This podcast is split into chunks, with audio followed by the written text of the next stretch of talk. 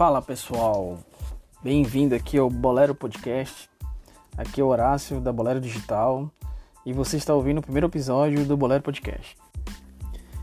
Este podcast foi criado para compartilhar práticas de produto para iniciantes e praticantes, para ajudá-los a obter insights, aumentar suas habilidades neste tema. Se você está tendo problema com comunicar, avaliar oportunidades ou criar produtos, você está no lugar certo e aqui você vai aprender e vai compartilhar comigo várias práticas de produto.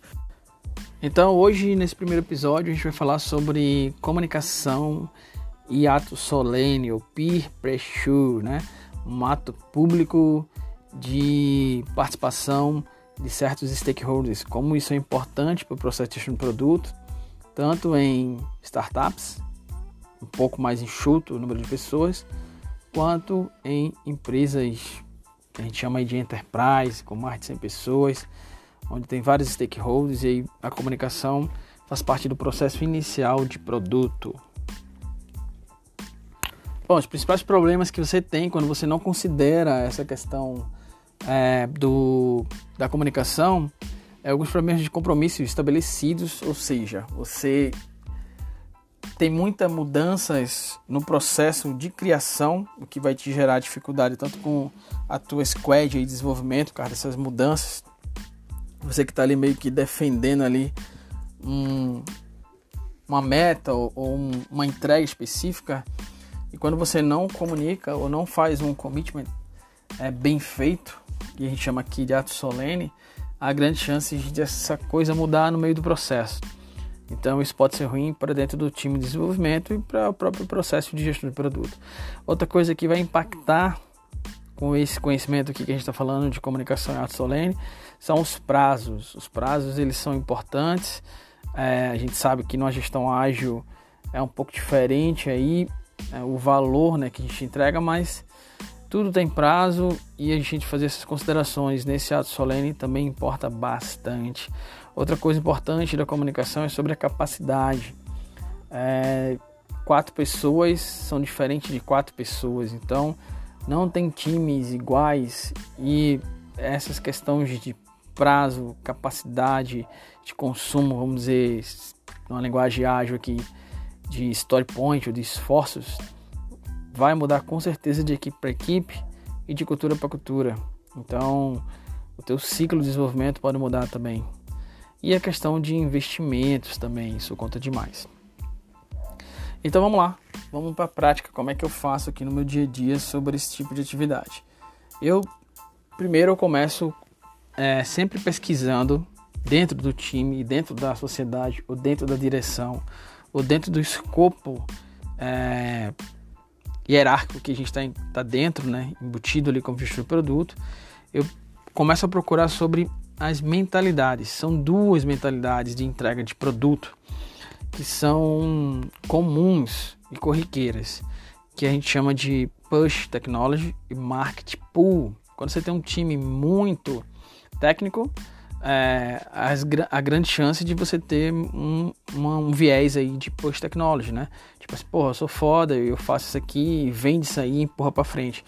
É, existe isso, é, é comum, a Apple tem uma grande força em relação à inovação, é um push technology, mas com muita pesquisa de marketing pool. Equilibrar esse sistema é a grande sacada. Você entender o marketing pool através de pesquisas, o que é que o marketing está puxando, o que, é que o marketing está pedindo e associar isso com tecnologia. Eu acho isso essencial. Essa, essa discussão de que tecnologia é meio, ela acaba sendo um pouco desagradável para quem é desenvolvedor, né? E a gente sabe que realmente ela tem esse papel de entregar um benefício, mas existe a necessidade de maturidade para poder fazer essa observação. E existe coisas que é puramente tecnologia mesmo e que faz a diferença e que essa essa essa palavra acaba essa frase acaba sendo uma falácia. Então é bom ficar ligado e você equilibrar essas duas questões de marketing pool e technology push. Eu vou falar um pouco sobre essas forças daqui a pouco Deixa eu só te falar o que vai acontecer depois desse episódio. A gente também vai ter um episódio sobre sistema de crenças, que vai ficar logo após desse, que eu acho que não vai caber no tempo aqui, então vou jogar para o próximo, que é sobre compreender esse sistema de crenças dominante, Cara, isso é um diferencial incrível para você gestir o produto. Você entender o que é sunk cost, você entender o que é, é falácia de autoridade, é, tendências sobre números. Então, tem várias, tem pelo menos 8 ou 10 crenças e práticas comuns que todo ser humano vai fazer numa abordagem, numa defesa de alguma coisa no meio de uma, de uma multidão, de um grupo, e que você, se você ficar ligado, você consegue abstrair isso, consegue pensar melhor, consegue entregar melhor e gerar mais resultado para a empresa. Isso foi um grande diferencial para mim. Em toda discussão, eu consegui pontuar ali o que, que é crença, o que, que é possível crença e partir para cima sobre o que é descoberta realmente a necessidade do cliente. Agora vamos voltar um pouquinho à mentalidade. E antes de falar de mentalidade, eu queria fazer um contexto. Eu acho que nem todo mundo vem de software na gestão do produto e isso é bom. Tem muita gente que vem de turismo, de história, de psicologia, de humanas. E isso é essencial porque você está atendendo ali humanos, né? Do outro lado, quem está recebendo o benefício são humanos. Mas também existe uma necessidade, uma skill, um pouco de tecnologia para você conseguir fazer melhores abordagens com o time de desenvolvimento. Isso é importante para você pedir e ganhar autoridade realmente com esse time sobre o que vai ser pedido e o que vai ser empurrado para ser produzido. Então eu vou contar um pouquinho sobre a história ágil e eu queria que vocês acompanhassem esse, essa narrativa. Esse texto ele não foi criado para esse podcast especificamente, por isso que eu falo que eu não sigo script, mas se tiver alguma coisa pronta que eu possa compartilhar, eu vou compartilhar. Isso está dentro do framework da Bolero Digital. Então vamos lá. Há exato 20 anos, em fevereiro de 2001, 17 desenvolvedores experientes entre engenheiros, físicos e autores de práticas ágeis, até então chamadas de práticas leves, reuniram-se nas montanhas de Nevada em snowboard, em Utah, Utah, onde constituíram o chamado Manifesto Ágil. Se você não conhece o Manifesto Ágil e você é gerente de produto, seria bom conhecer. Escrito sobre quatro valores e 12 princípios que trouxeram um grande impacto para a sociedade para as empresas e, na minha opinião, essa é a minha opinião, sociedade, empresas e negócios do mundo. Foi um grande diferencial. Bom, coincidentemente, há exatos 16 anos era lançado o YouTube. E costumo dizer que essa inovação trouxe um grande impacto para a sociedade também, por meio de compartilhamento de conhecimento e da autonomia dada a qualquer usuário para subir seus próprios vídeos e cursos e conhecimento e troca de ideias. Por mais que determinados conteúdos ainda possam violar certas regras, e isso é importante, ainda assim essa violação e essa questão especificamente provocou até um avanço tecnológico de uma melhor curadoria de conteúdo de áudio e vídeo, como transcrição e análise de imagens que o Google teve que fazer. Então também trouxe inovação, mesmo as cacas que a galera faz. Além do YouTube, o que outras empresas como Uber, Netflix, Spotify, Lovica e iFood, dentre tantos outros produtos como plataforma, têm em comum? Bom, o que esses dois acontecimentos aparentemente isolados têm a ver com os novos produtos e serviços que serão criados daqui para frente? Isso é uma boa pergunta. Na verdade, esses caras carregam invariavelmente dos valores e princípios daquele encontro que a gente começou o início desse texto, que cunhou o Manifesto Ágil. E os valores são esses. Eu também acho muito importante todo gerente de produto conhecer. Isso é básico, cara. É importante você conhecer isso. Não tem não, não vem com framework, conhece o contexto, a essência, como tudo começou. Apesar que a gestão de produto é uma coisa antiga que veio do marketing, mas assim, como essa nova gestão de produto se comporta. Vamos lá entender aqui os valores ágeis. Indivíduos e interações mais que processos e ferramentas. Software rodando mais do que documentação abrangente. Colaboração com o cliente mais que negociação de contratos responder a mudanças mais que seguir um plano. Isso é contemplado o seguinte: mesmo que a primeira parte, que é dividido em lado esquerdo e lado direito, então mesmo que o lado direito tenha valor, no caso, vamos aqui a primeira, primeira, primeira linha, indivíduos e interações mais que processo e ferramenta. Processo e ferramenta tem seu valor, mas indivíduos e interações é maior do que isso. Então é o que você tem que valorizar em qualquer tipo de trade-off, em qualquer tipo de discussão, entendeu? Então, isso é importante, isso mata.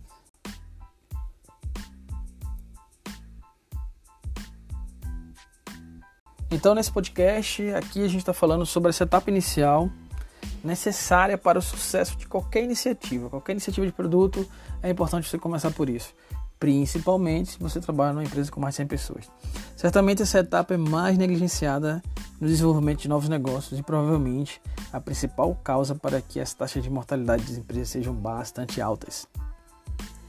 Eu, particularmente, considero essa etapa absolutamente indispensável. Uma das principais razões para ela ser implementada no guia da boleia digital é devido à complexidade que a própria tecnologia utilizada para desenvolver os produtos digitais pode representar para alguns fundadores ou alguns diretores, algumas pessoas que não necessariamente são de tecnologia, são responsáveis por aquela iniciativa, mas não conhecem tecnologia. Essa falta de empatia pelo processo de desenvolvimento, ou mesmo a falta de conhecimento do esforço, seja da área de tecnologia, inovação e produtos, pode causar uma percepção simplista, ou pior, simplória do processo necessário do esforço necessário, do tempo necessário e principalmente do engajamento de um profissional criativo nessa área necessário para a construção dessas soluções. Se você não é da área de tecnologia e deseja construir um aplicativo para resolver um problema qualquer, é muito importante seguir esses passos para minimizar problemas.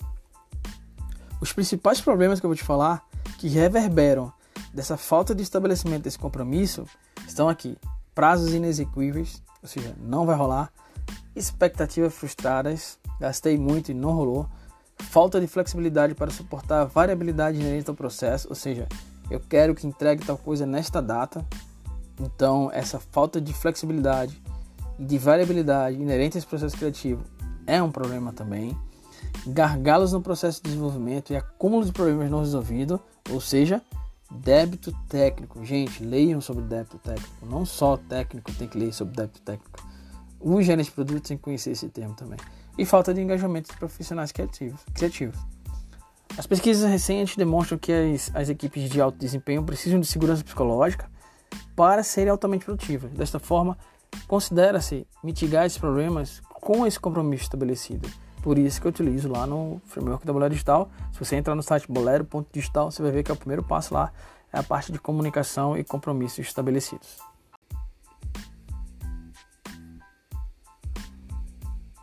Então, para acabar esse tema sobre compromissos estabelecidos, a gente tem que entender que essa é uma abordagem simples, mas ela precisa acontecer. O que é isso? O que é esse ato solene?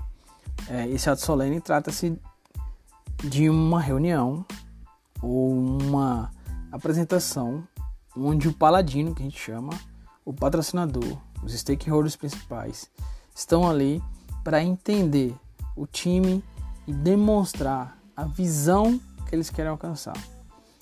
Essa visão tem que ser bem construída é, através de mapa de empatia. O próprio gerente de produto pode ajudar a construir essa visão e deve, no caso, e ela deve ser comunicada de forma pública. Então junta todo mundo, faz um ato solene, um ato importante, conversa, cara, a gente vai fazer isso aqui, essa feature, aqui é o contexto, etc.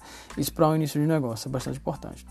Agora, um pouco antes de você chegar nessa abordagem, aí eu queria falar sobre duas questões que surgiram aqui, que eu falei lá no início do podcast, que é sobre as abordagens e o equilíbrio das forças.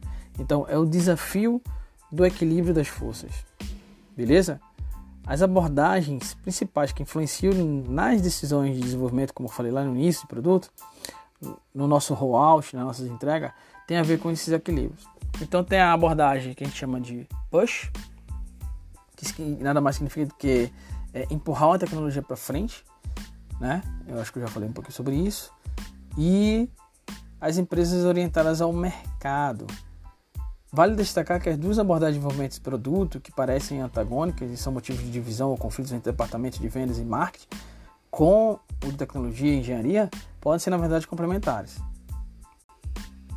A abordagem puxada trata da compreensão da necessidade do consumidor usuário para o desenvolvimento de produto, serviço ou tecnologia.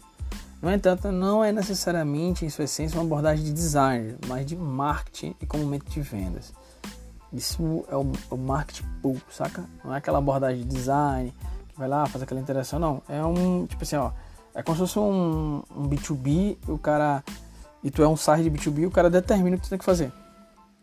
Então, é muito forte marketing, tipo, a equipe de vendas dominar o processo criativo, ou não necessariamente o processo criativo, mas a necessidade das funcionalidades. Seja, a equipe de venda carrega esse peso, sem análise do é, da escalabilidade, por exemplo, apenas pontual para ele fechar aquela venda. E isso é muito importante você ficar ligado. Senão o gerente de produto vai trabalhar para features de venda e isso vai dar ruim. Você tem que pesquisar um pouco mais. E o posto de tecnologia empurra uma tecnologia que é alguma forma de interagir com o cliente final que você sabe que não deveria ser aquela, por uma questão competitiva, etc. Cara, você tem que equilibrar essas forças. Tenho um, gráfico sobre isso, depois eu compartilho aqui nesse podcast também. Mas é muito importante você entender essa questão para evitar as condições negativas é, dentro do processo e tu criar uma cultura pautada em um modelo de pensamento chamado data driven, ou seja, orientado a dados, com menos viés, menos egocêntrico, menos baseado em opinião, menos baseado em autoridade e mitigando esses viés que a gente vai conhecer no próximo podcast. Por hora, eu só queria fazer um resumo final do que a gente tocou aqui nesse assunto. Espero que isso ajude você a desenvolver. Então é o seguinte, vai começar a iniciativa, estabelece um compromisso, faz uma reunião. Antes dessa reunião, faz um mapa de empatia, velho. Tenta entender para que é aquele produto, para quem é aquele cliente, para qual problema ele está sendo resolvido, quem são os concorrentes de fato, qual o esforço necessário para se posicionar nesse mercado competitivo. Você quer ser o primeiro, o segundo, o terceiro ou qual posição você quer ficar? Isso tem que vir do stakeholder. Quando ele falar isso, você sabe, cara, agora eu vou agarrar isso aqui, vou fazer uma análise nesses, nesses concorrentes, nesse mercado, nos concorrentes adjacentes e vou criar um produto baseado nas necessidades do cliente e possivelmente nos pro problemas que os clientes falam desses caras que são players, entendeu? Então, com esse enredo do Paladino, você conseguiu dar o primeiro passo e estabelecer um compromisso. Cara, é público, é claro que o cara não vai querer é, no outro dia mudar de ideia, sacou? Ele vai se sentir dolorido por isso, ele vai se sentir é, com menos autoridade. E obviamente que essa estratégia, ela é uma estratégia, ou seja, é uma coisa que se pensa no médio, longo prazo. Tem mudanças no curto prazo dessa visão, obviamente, como a gente conhece aí é, o dono de Reinessen, é, a gente sabe que gente, muitas coisas no processo de desenvolvimento a gente vai conhecer no meio do processo e não antes. Senão a gente era waterfall, né? Mas como a gente é ágil, a gente vai construindo pequenas interações e descobrindo, a gente tem que permitir que certas mudanças no contexto influenciem o desenvolvimento. Mas beleza, que elas sejam embasadas. Algumas podem ser intuição? Pode ser intuição de forma que sejam solenemente concordadas, entendeu? Cara, eu não tenho dados sobre isso, mas eu tenho uma intuição. Eu mando, então eu quero. Beleza, então você, como gerente de produto, você equilibra esses pesos, você mostra as circunstâncias, o que pode acontecer, os riscos e apresenta para esse stakeholder o que pode acontecer com essa decisão ou seria melhor uma análise, entendeu? porque você tem que defender o sistema como um todo, não só a tua função, não só os desenvolvedores. Você tem que defender o sistema. O sistema tem que ser é, saudável, sustentável.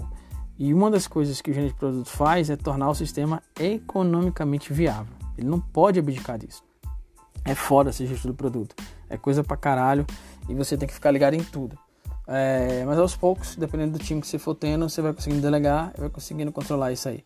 Mas beleza, se liga nos desafios da mentalidade. Então, quando chegar no sistema, vê se a galera é mais technology push, vê se a galera é mais push technology ou market pool. Pesquisa aí pro market pool e coloca meu nome e sobrenome, que eu postei aí no, no Medium uma parada sobre isso. É, então, tem um postzinho legal falando sobre esse conteúdo. E aí vocês vão entender. Eu vou deixar o link aqui se for possível, né? é, desse conteúdo que eu estou te falando, mas entenda essas duas mentalidades para a gente poder passar para a próxima mentalidade, que é o sistema de crença dominante. Beleza, galera? Valeu, obrigado e é isso aí. Fica ligado no Bolero Podcast. Fala pessoal do cafezinho, bom dia. Estamos aqui com o público presente nesse podcast sobre autonomia. Hoje a gente vai falar exclusivamente sobre autonomia aqui na Bolero. Autonomia, é, input, output, processo, essas coisas importantes dentro do, da perspectiva do indivíduo autônomo, seletista ou mesmo no CNPJ.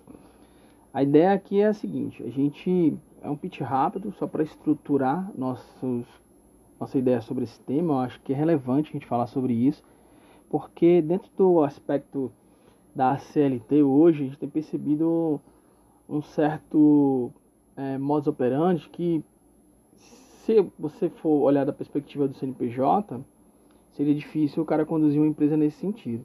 Então, eu acho esse assunto muito massa. Tem um cara que fala muito bem sobre autonomia, que chama-se Henrique Basto. Ele tem uma empresa só sobre esse tema, CNPJ, etc. Vale curtir os vídeos lá e entender essa cara do cara.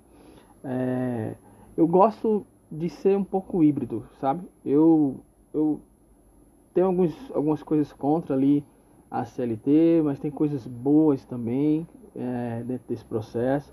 Gosto do modelo CNPJ, é, gosto muito do modelo de CNPJ, dessa autonomia de trabalhar com prazos, de fazer seu próprio horário, de não ter essa questão do, de, de ponto, de ter uma questão mais desenvolvida para a entrega. Eu gosto muito desse modelo, mas dá para fazer esse modelo também dentro de um sistema é, seletista, onde você tem alguns direitos que você sabe, você tem lá um plano de saúde que você é, não conseguiu ali barganhar dentro do teu contrato de CNPJ um valor possível, o número de clientes possível, que você paga um bom plano de saúde. Então tem essas coisas também que tem que ser equilibrada. Mas vamos lá, nosso bate-papo aqui. Espero contribuir aí com todos e vamos a esse podcast da Bolero. Bom, pessoal, é o seguinte, falando aqui sobre autonomia, o que, é que, eu, que, é que eu imagino aqui dentro do sistema autônomo, dentro de uma instituição que você é seletista, por exemplo? É, cara, você precisa trabalhar.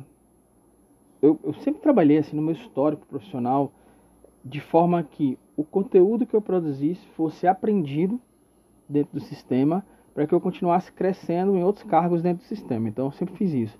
Então, isso me fez desenvolver uma habilidade que eu sou notoriamente conhecido aí pelos quem trabalhou comigo, de documentação, de registro, de, de slide, de apresentação visual.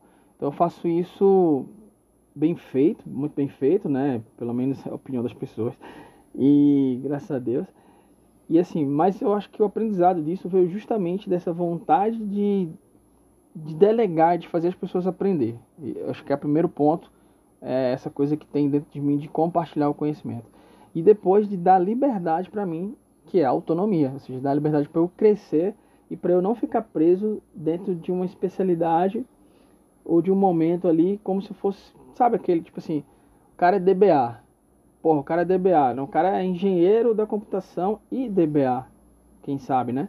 Não, mas o cara só é DBA. Aí o cara não te chama, pô, não tá mais nenhum projeto, porque DBA Oracle, DBA não sei o que. E aí tu vai ficando isolado cada vez mais, na minha opinião eu postei uma vez aí lá no Medium sobre especialista ou generalista e nexialista. Depois vocês procuram aí, bota lá especialista, generalista, nexialista, bota Horácio Brain, vai achar alguma coisa lá é, no Medium, sacou? É Horácio Brain tudo junto. Mas assim, voltando a esse sistema de autonomia, veja, eu tô ali dentro de um CLT, mas eu tenho autonomia. Autonomia, primeiro, para saber o que fazer dentro da minha especialidade, ou seja, eu tenho que saber o que fazer. Vídeo Steve Jobs, né? Não contrato pessoas para dizer o que eu faço, para ela o que ela vai fazer, né? Eu contrato pessoas para que ela me diga o que eu preciso fazer. Esse é um dos princípios da autonomia. Você tem que estar tá sempre se especializando e tendo é, experiências, até mesmo fora. Por isso que eu não faço nem questão que o cara seja um seletista e faça um job, um trampo, porque ele tem experiências, ele vai estar em contato com coisas diferentes daquilo e vai conseguir trazer para dentro do sistema coisas novas. Então, assim, eu acho que ele tem que estar tá participando, seja voluntariamente, seja projetos de finais de semana, seja é, hackathon, velho, te vira, entra num projeto e aprende mais, expande, estica. Porque se você ficar dentro do sistema e só lendo livro, ou só lendo, fazendo curso e não aplicando, também tem chances de você não é, é, entrar num, num, modo de especialista, ou no modo de flow, e no modo de autonomia que exige para o cara ser o autônomo que eu estou falando aqui. Então, dentro desse processo de autonomia, outra coisa que é importante você prestar atenção é que, mesmo dentro, do, dentro de uma empresa, de um business, de um CLT, ainda você trabalha como é, fornecedor e cliente. Uma hora você é fornecedor, outra hora você é cliente. O design fornece é, o mockup para o cliente dele, que é o dev, que eu, eu sou é, que o gerente de produto, que é o meu papel, é, é cliente do design, do product design ou do design do UX e UI, né? E aí fica esse ciclo. Então assim, para você ter uma característica de autonomia e vencer, e eu tô falando aqui dentro da organização, mas fora principalmente, você saiu para o mundo selvagem da competição do CNPJ lá, né? É, que você tem que ter um grau de qualidade também para manter, porque veja, não cai, só cai se você vender. O pacote só cai se você vender quando você é CNPJ, né? É, não, não existe dia ruim, todo dia tem que ser dia bom. Não existe inspiração, tem que ter transpiração. E é todo dia, todo dia, todo dia, né? É, então você tem que trabalhar nessa perspectiva do fornecedor cliente. Isso é, é praxe. Você tem que se entender como um fornecedor e um fornecedor especialista. E dentro dessa perspectiva de fornecimento de serviço, é óbvio que você tem que ter prazos e SLA e tempos de entrega. Então, você tem que saber classificar, porque se você está crescendo ali como autônomo, o que é prioridade, você tem que fazer um, minimamente um sistema de classificação, o que é um trabalho que exige mais pessoas, uma iniciativa, ou sei lá, uma task, um follow-up, etc. Você tem que saber classificar essa parada. Você tem que trabalhar com um calendário, nem que seja o Google Calendar, velho. Qualquer coisa que você precisa aí, você tem que ter um calendário e estimar prazos. É muito difícil estimar prazo dentro do aspecto de desenvolvimento de software e inovação. Isso é fato. Mas se você está no nível sênior, você já consegue estimar. Se você está no nível pleno, você vai dar algumas erradas, mas já consegue estimar. Então, assim, é óbvio que você vai conseguir encontrar o teu modelo de classificação, de priorização e de estimar story points, qualquer coisa que seja, dentro daquilo que é feito. É, dentro daquilo que está sendo proposto fazer. Mesmo que o cliente te peça uma linha, velho, eu quero um botão aqui, mas esse botão ele pega o dado que está no input, vai para um algoritmo chamado PageRank. Esse algoritmo vai lá na cacete, procura todos os sites, etc, etc, e traz uma página para tu que tu queria. Beleza, velho. É isso aí. Você tem que estar tá preparado para receber uma informação mínima do cliente e desenvolver ela é, para chegar nesse nível de que entender que aquele input, aquele botão, não é ponto de função, véio, não é PF. Você não vai chegar no, numa classificação, você tem que ter experiência para saber o que usar, qual ferramenta usar. Então vale muito a pena você começar a trabalhar com prazo. Então você tem uma iniciativa, desdobrar ela minimamente. É, às vezes é difícil, é, é difícil, sendo como se não é uma prática, já passei várias vezes por isso, tá? em estrutura projetizada, em estrutura de produto. Depois eu, eu cito um, um, exemplo de adaptação aqui. Mas antes de citar esse exemplo, que eu passei alguns meses num processo ansioso, velho, e de adaptação, e mudava o escopo, etc. É, foi bem difícil, mas eu conto já já isso aí. Deixa eu falar um pouco aqui dos prazos e da classificação. Então tu tem que ter ali, vai lá, tu vai desdobrar. Cara, é simples, não pensa em ferramenta. Ah, eu preciso do Monday. Ah, eu preciso do Yoha, do Gokra, eu preciso do, sei lá, qualquer coisa que seja. Não, velho, tu precisa de um papel. O cliente quer um input, que entra um dado, o cara clica na pesquisa e vai. Primeiro, eu vou saber qual ferramentas eu vou usar em relação a esse para manter esse ambiente técnico, vamos dizer, porra, vou usar um Algolia, vou usar um Elasticsearch, vou criar uma parte, um script, vou criar um algoritmo né? Para criar um algoritmo de busca. E aí vai desdobrando, desdobrando. E aí, claro, vai no modelo ágil, que é muito difícil também e custoso. Você antecipar todo o aprendizado do que você vai fazer. Então, pô, o cara quer esse input, já produz a tela, já produz o input, entrega pro cara num prazo curto, nem que seja um iframe, uma paradinha. O cara já dá uma olhada e ali ele, porra, não é isso, não é bem aquilo, porque vai mudar o modelo, muda, muda o banco, vai fazer migration, etc. Então assim, e você tem que estar como fornecedor disponível para mudar o escopo quando você está nesse modelo. Né? Você está nesse modelo ali, é, numa estrutura um pouco como autônomo, CNPJ, é, como um cliente só, vamos dizer assim, independente da, da questão jurídica, como se você estivesse atendendo poucos clientes. Se você tem poucos clientes, o teu modelo é um modelo de alfaiate. Você tem que é, se adaptar, né? E essa adaptação ela pode ter um custo. Se ela no início ela é mais barata, se ela no meio ela é mais cara. Então, se provocar essa adaptação logo no início, é um, é um bom modelo para o cliente ter sucesso no final e não ficar muito custoso e ele não parar o projeto. Agora, é, só fazendo um adendo aqui sobre estrutura projetizada e produto, eu sou gerente de produto há algum tempo, né? Desde 2015 aí venho me especializando no tema e produto barra gestão, porque eu já ampliei um pouco essa questão do especialista ali. Agora é minha missão é, é conduzir equipes extraordinárias para um sucesso. Então, dentro disso, eu faço a gestão do produto. E aí eu passei muito tempo dentro de uma empresa, né, trabalhando com uma estrutura que ela é notoriamente projetizada, e entrei como gerente de produto para tentar produzir algumas coisas. E a gente criava os conteúdos, tentava fazer todo o processo de produto, né, de descoberta, a fase 1, eu tenho isso lá no Bolero, tá? No site bolero.digital. Então, assim, toda essa parte ali que eu divido em quatro passos, né? E desses quatro passos tem outras atividades dentro. É, eu não conseguia fazer isso, eu não conseguia desenvolver, porque sempre mudava o escopo. É, putz, mudava o escopo toda hora, na verdade. Até mesmo documentação, tipo business case, sacou? Você escreveu o business case, aí, porra, não, mas esse aí vai ser projetizado. Vai fazer o que o cara pede, a gente vai vender o ST. Não, esse aí vai ser produto. Não, esse aí vai ser é, parceria. E cara, cada documento era uma história gigante, 60 páginas. Moral da história. Para você ser adaptável e flexível, ou seja, você tem um cliente só, você tem poucos clientes na tua carteira. Você está fazendo um serviço tipo de consultoria, né? Pô, um serviço de design, um serviço de desenvolvimento. Você não tem uma fábrica ali e você não está fazendo produto. Então você tem que ser adaptável e flexível. Então foi o que eu fiz. De tanto ir e vir, isso foram alguns meses, eu criei um modelo de business case que bastava o cara tirar um capítulo ou dois ou tirar um anexo, que ele estava pronto para ser ou projetizado ou produtizado. Ponto final. Não tinha, não tinha erro. Então eu me adaptei a isso, né? Então isso é interessante. E uma coisa interessante aí sobre para quem está montando e pensando sobre trabalhar e gerar renda com, com esse modelo de produto ou projeto, eu vou te falar, projeto dá muito dinheiro. O que é projeto?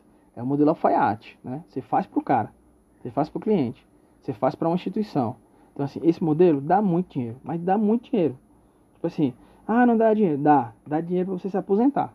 Para você morar onde você quiser no mundo. Dá muito dinheiro. Isso não escala. Projetizado de consultoria não é escalável. Então, entre o dinheiro e o propósito, se você convergir essas duas coisas, propósito e dinheiro, e o teu propósito é alcançar mais pessoas com um produto que tu fez, um modelo, uma metodologia que pode alcançar mais pessoas, tu acredita que isso vai mudar a vida dessas pessoas, dessas empresas, o modelo de produto é muito bom. E aí ele escala. Então, não é só por dinheiro nesse momento. Você quer alcançar mais pessoas. E no final vai dar o quê? Dinheiro, né? Claro. Então, assim, não tem pro, é, modelo melhor projetizado, produtizado. É o que tu quer. Agora tu tem que decidir. É, o impacto né, que tu causa no modelo produtizado é maior porque tu tá ali num sistema mais econômico, num sistema de reutilização de recursos, tá ligado? Um sistema de estudo específico sobre um determinado persona. Então o produto tem essa capacidade.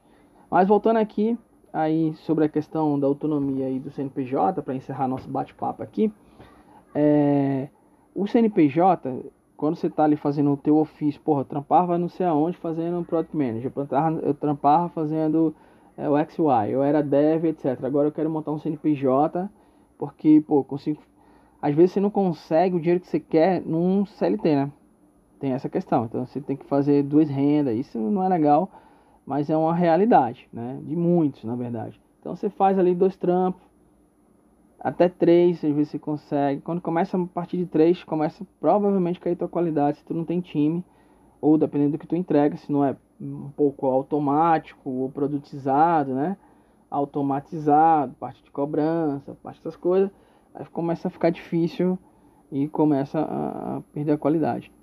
Mas no modelo de CNPJ, no modelo de CNPJ, nessa estrutura, você é. Entrou uma ligação aqui, eu não sei se, é, se, se mexeu aqui no áudio, mas vamos lá. É, no modelo de CNPJ e no modelo de CLT, você está ali com poucos clientes, então você tem uma estrutura um pouco projetizada de tal forma que você tem que ser flexível e adaptar para poder entregar essa coisa, entendeu? E outra coisa é você conseguir gerar previsibilidade da entrega. Previsibilidade causa ansiedade. Por isso que o iFood tem os status, o Uber tem os status, qualquer plataforma tem os status, e-commerce tem os status, porque você consegue dimensionar ali o prazo e tomar uma decisão de compra ou de contratação.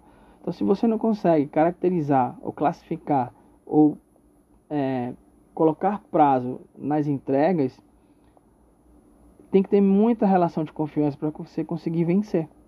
Sacou? Muita relação de confiança. Tem que ser já um cliente, tem que ser um cara da tua do network. E olha lá.